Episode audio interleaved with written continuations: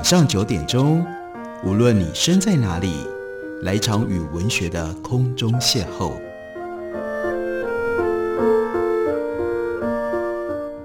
杨照谈书，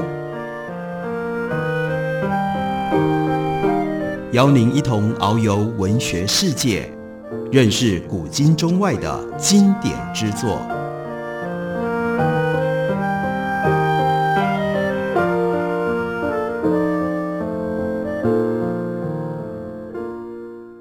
各位听众朋友，大家好，欢迎收听杨照谈书。本节目以台北广播电台 FM 九三点一，每个星期一到星期五晚上九点为大家播出。我是杨照，在今天节目当中要为大家介绍的，这是台湾历史研究上面非常重要的经典作品——是内元忠雄他所写的《帝国主义下的台湾》。大家出版公司刚刚出版了二零二二年由黄绍恒最新翻译的版本。我们先来快速的看一下。的确，这本书是从一九二九年出版了之后，许多的立论已经变成了今天台湾历史上的定论。这是日治台湾研究的标杆作品。作者室内元忠雄，他统整了一八九五年之后的整体的史事，而着重能够解释全局的经济的议题。室内元忠雄是非常重要的日本学术人物。他在一八九三年出生，一九六一年去世，是日本四国爱媛县人。一九一六年，他二十三岁的时候毕业于东京帝国大学。一九二零年就担任了东京帝大经济学部的助教授，然后呢，又到欧洲留学。回国之后，接替他的恩师，那就是新渡户稻造，担任东京帝大知名政策讲座教授。室内元忠雄他认为，关于殖民地的经济学理论，必须要能够解释现场的实际情况，不然就必须修正或者是更新。因此，他曾经先后到朝鲜、华泰、满洲、南洋群岛去进行实地调查。一九二四年，室内元忠雄他就接待了台湾议会设置请愿运动的要角蔡培火和林呈禄。到一九二七年，他来到了台湾，待了超过四十天，从角板山到花莲港，从工厂到番社，他的足迹遍布全台湾。回国之后，他发表了几篇专文来分析日本在台湾的殖民统治，之后整理成为这一本《帝国主义下的台湾》。到了一九二九年十月，这本书在东京出版发行。一九三零年的一月，台湾总督府就禁止。这本书在台湾贩卖流通，也就可以想见室内元忠雄他的论点和台湾总督府的政策方针是有所抵触的。室内元长期为被殖民者的权益发声，对政策多有批判，因此呢，向来当然不受当局的青睐。一九三七年这个时候，中日战争爆发了，室内元忠雄因为批判日本政府发动战争，在那一年的年底。被迫辞去了他当时在东京帝大的教职。战后，他回到东大经济学部任教，陆续曾经担任过经济学部部长、教养学部部长。到了一九五一年，他获选为东京大学的总长。在任职总长的期间，他又积极地挺身捍卫大学自治和学术自由，被历史学者誉为日本人的良心。今天，东京大学的居场校区里。就设有室内园公园，那就是为了要纪念这一位不只是有着高度学术成就，而且代表学术良心和知识良心的日本人。另外，我们要为大家介绍一下二零二二年大家出版的新版，译者是黄少恒。他是国立台湾大学经济学系毕业，东京大学经济学硕士、博士，曾经任教于国立政治大学的经济学系、国立暨南国际大学历史研究所，现在是国立交通大学客家文化学院的院长、人文社会学系的教授。他曾经有过重要的著作，包括了台湾经济史中的台湾总督府，还有砂糖之岛、日治初期的台湾糖业史。很明显的，他研究台湾总督府，他有研究台湾的糖业，这两个主题都和室内元忠雄这本书所处理的内容密切相关。他会熟悉室内元忠雄的著作，一点也不意外。更进一步的，他就把这本书重新翻译。除了这本书之外，黄绍恒之前也曾经翻译过《经济史入门》《马克思经济学历史理论概述》。和现代经济史的基础、资本主义的生成发展与危机等等。在新版当中收录了黄少恒写的一篇长文，把它列为解题。在解题当中，可以帮助我们理解室内院忠雄他的学术路数，以及他在东大殖民政策讲座到底针对台湾说了一些什么样的内容。黄少恒告诉我们，有关日治时代的台湾史，特别是经济史方面的研究，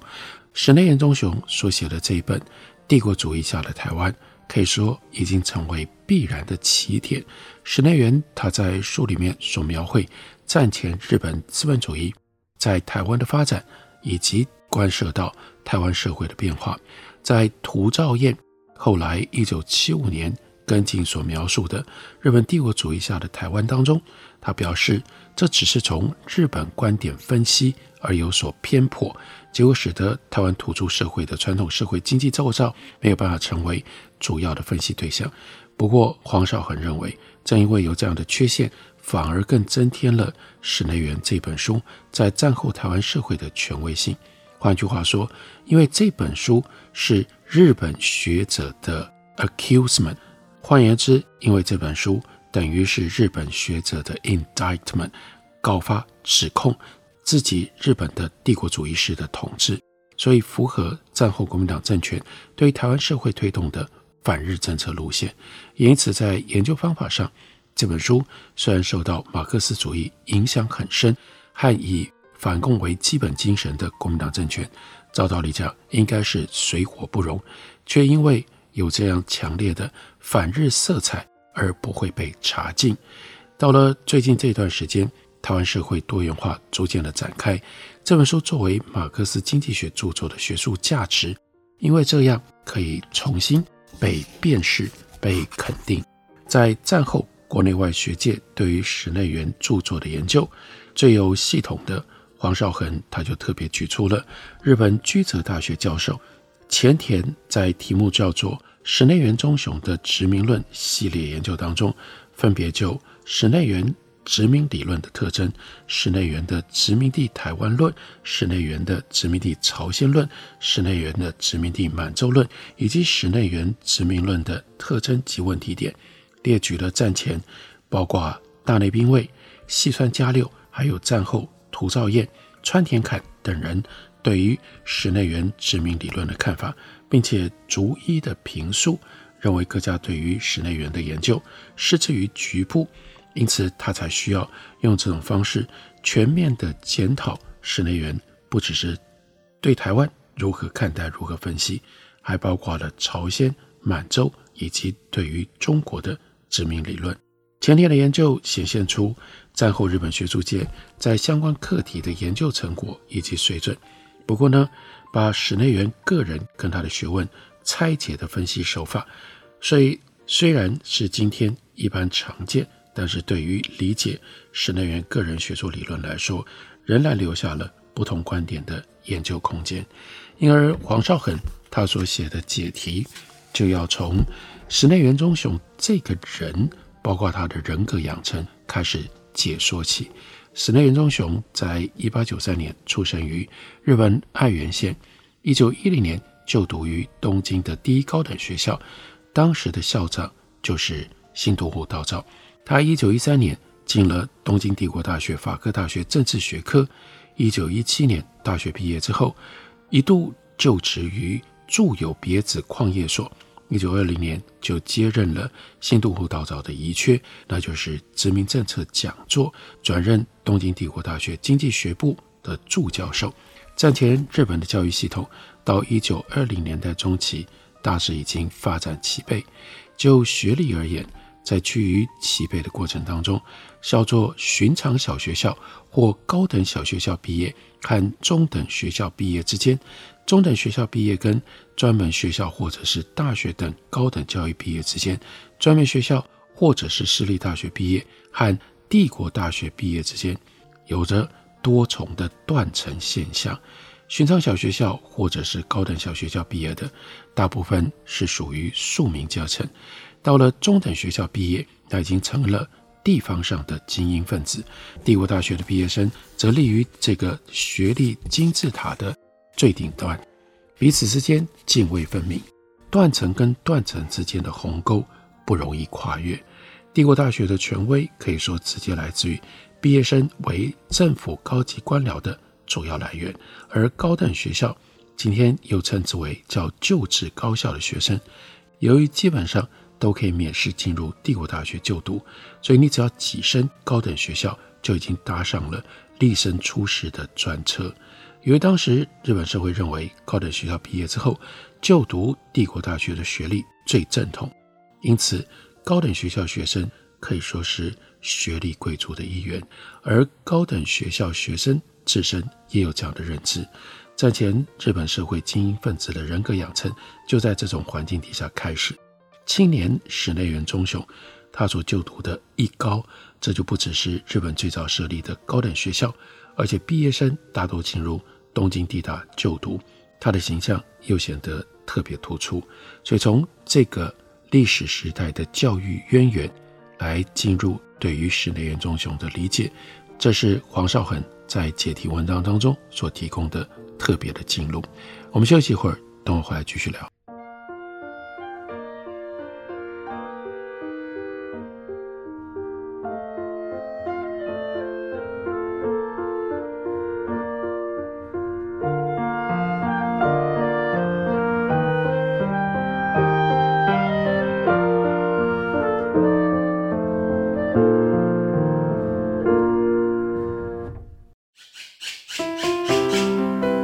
大家好，我是刘克香。亲近自己的城市，找回城市的温暖。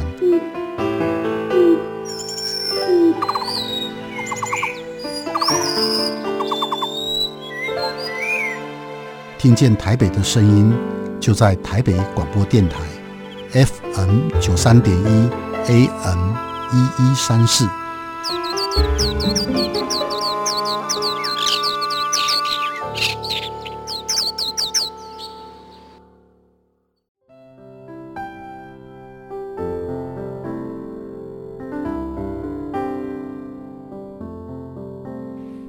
见台北的声音，拥有颗热情的心，有爱与梦想的电台，台北广播 FM 九三点一。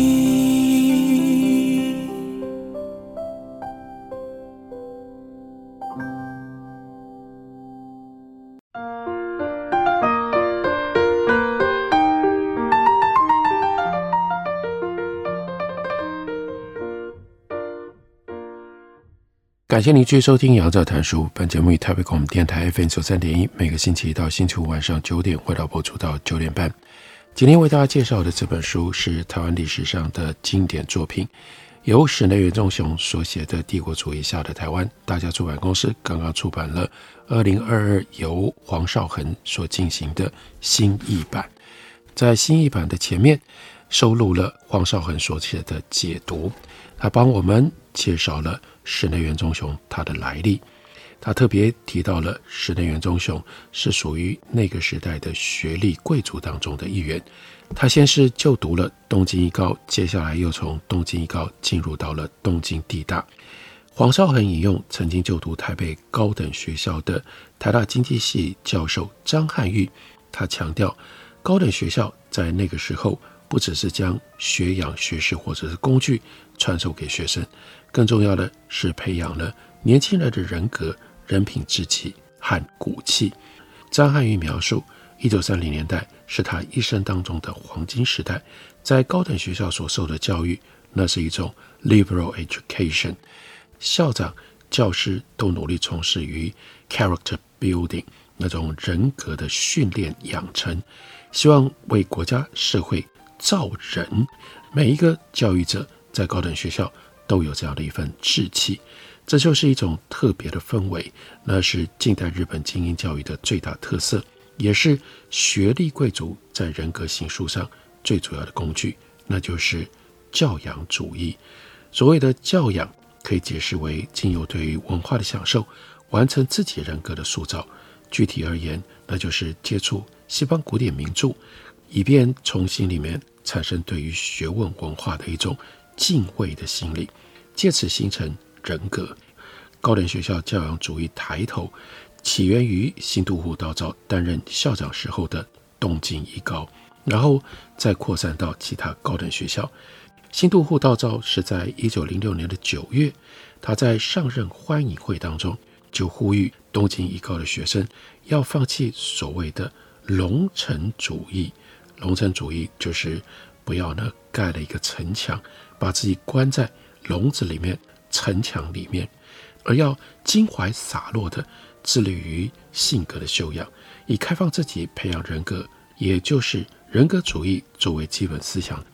教养主义它的主要内容进入到了大正期之后，更强调广泛阅读书籍，阅读的对象没有任何的规定，但大致是以西洋经典、西洋文化为主。至于东方或者是本土的文化，反而并不受到重视。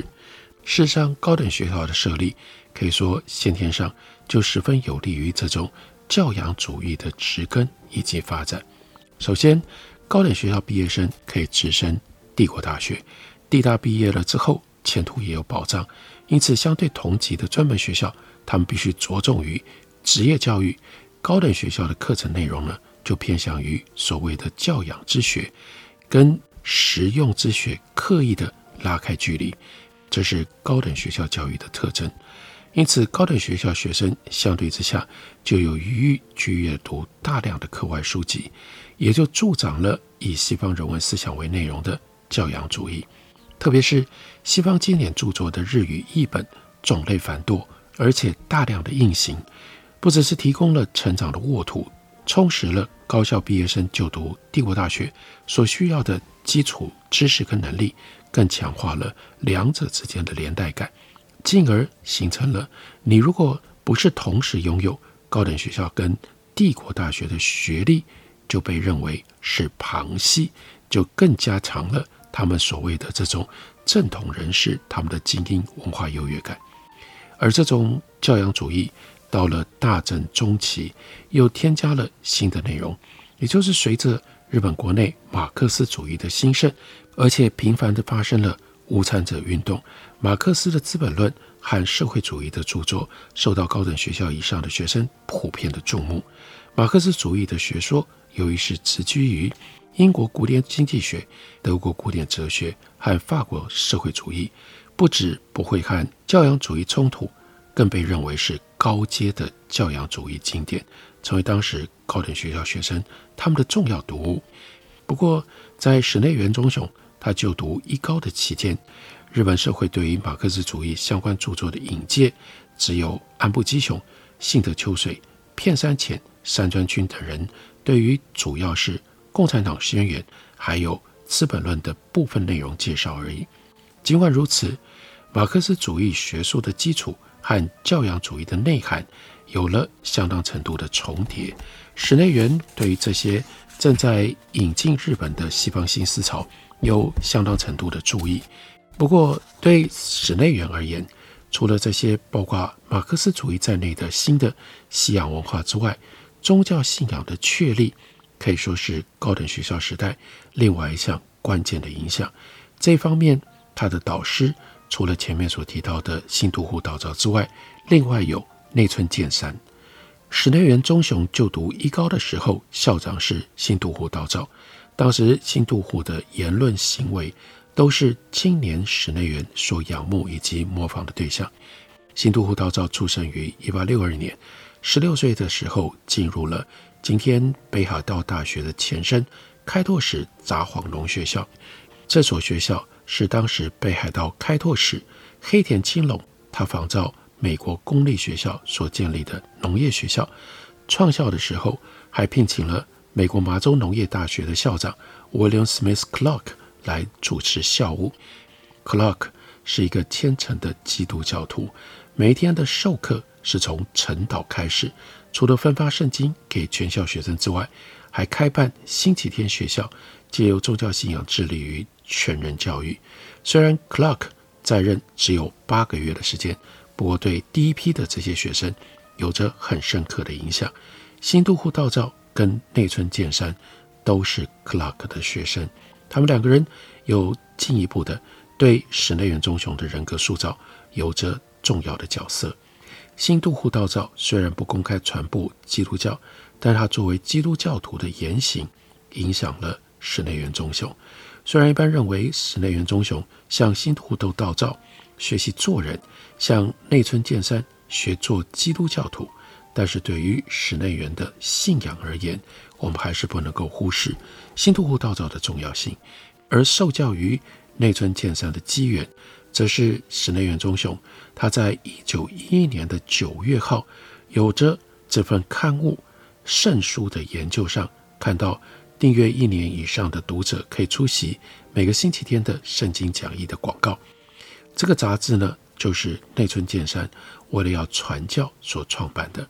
内村健山在札幌农学校求学的时候，就已经信仰了基督教。一八八八年，由美国学生回到日本。一八八九年，他任职于第一高等中学校，也就是东京一高的前身。那个时候，他就因为拒绝向天皇的教育赐予行礼，酿成了所谓的不敬事件，被开除。内村健三这种反对所谓政教合一的天皇权力，以及他致力于追求个人心灵自由的态度，日后形成无视于任何教位的权威，还有制度，一心致力于圣经研究以及布道的，他自己称为叫做无教会主义。室内元忠雄在一九五二年出版著作，叫做《基督教入门》。在书里面的序言就讲到，他在东京一高就读了之后，在精神上缺乏自信，觉得自己的知识教养不足，有着各种年轻人在自我摸索、自我理解过程当中经常会有的忧郁、彷徨。在进入一高前，他就开始对于基督教。有一种倾慕之情，在一高的学长跟友人引导底下，就加入了一高基督教青年会。在前面所讲到的那个杂志的机缘，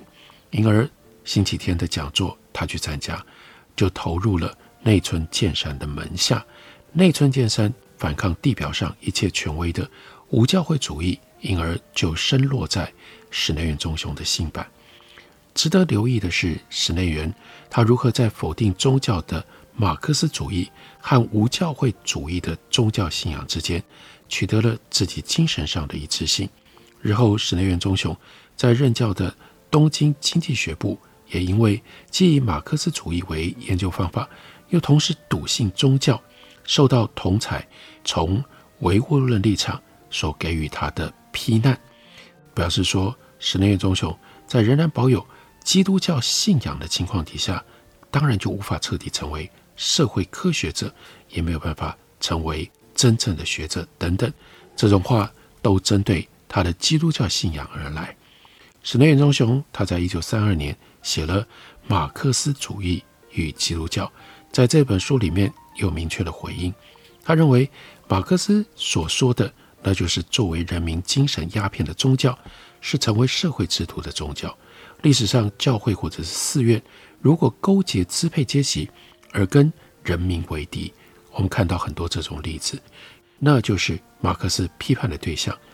但是，另外有教导正义跟爱的宗教，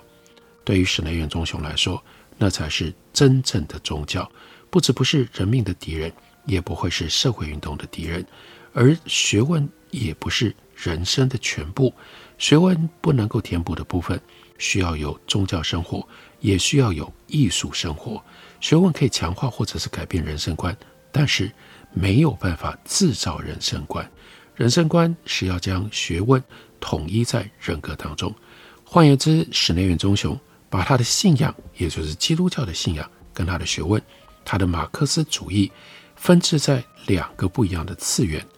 主张信仰是在学问之上，并且给学问存在的意义。对于室内元忠雄来说，信仰是推动学问的动力，这真的是非常深刻的分析，让我们能够体会为什么在那样的一个情境底下，室内元忠雄会愿意用这种方式在他的书里分析台湾的殖民处境，并且是站在被殖民者的立场来说话。所以我们就看到这里，除了有他所使用的学术上马克思主义的分析架构之外，我们不能忽略的是他那一种基督徒无教会主义追求真理的热情。两者结合在一起，我们更能够体会室内元忠雄在什么样的情境底下，基于什么样的原则，写了这样一部经典作品《帝国主义下的台湾》，介绍给大家，推荐给大家。感谢您的收听，我们明天同一时间再会。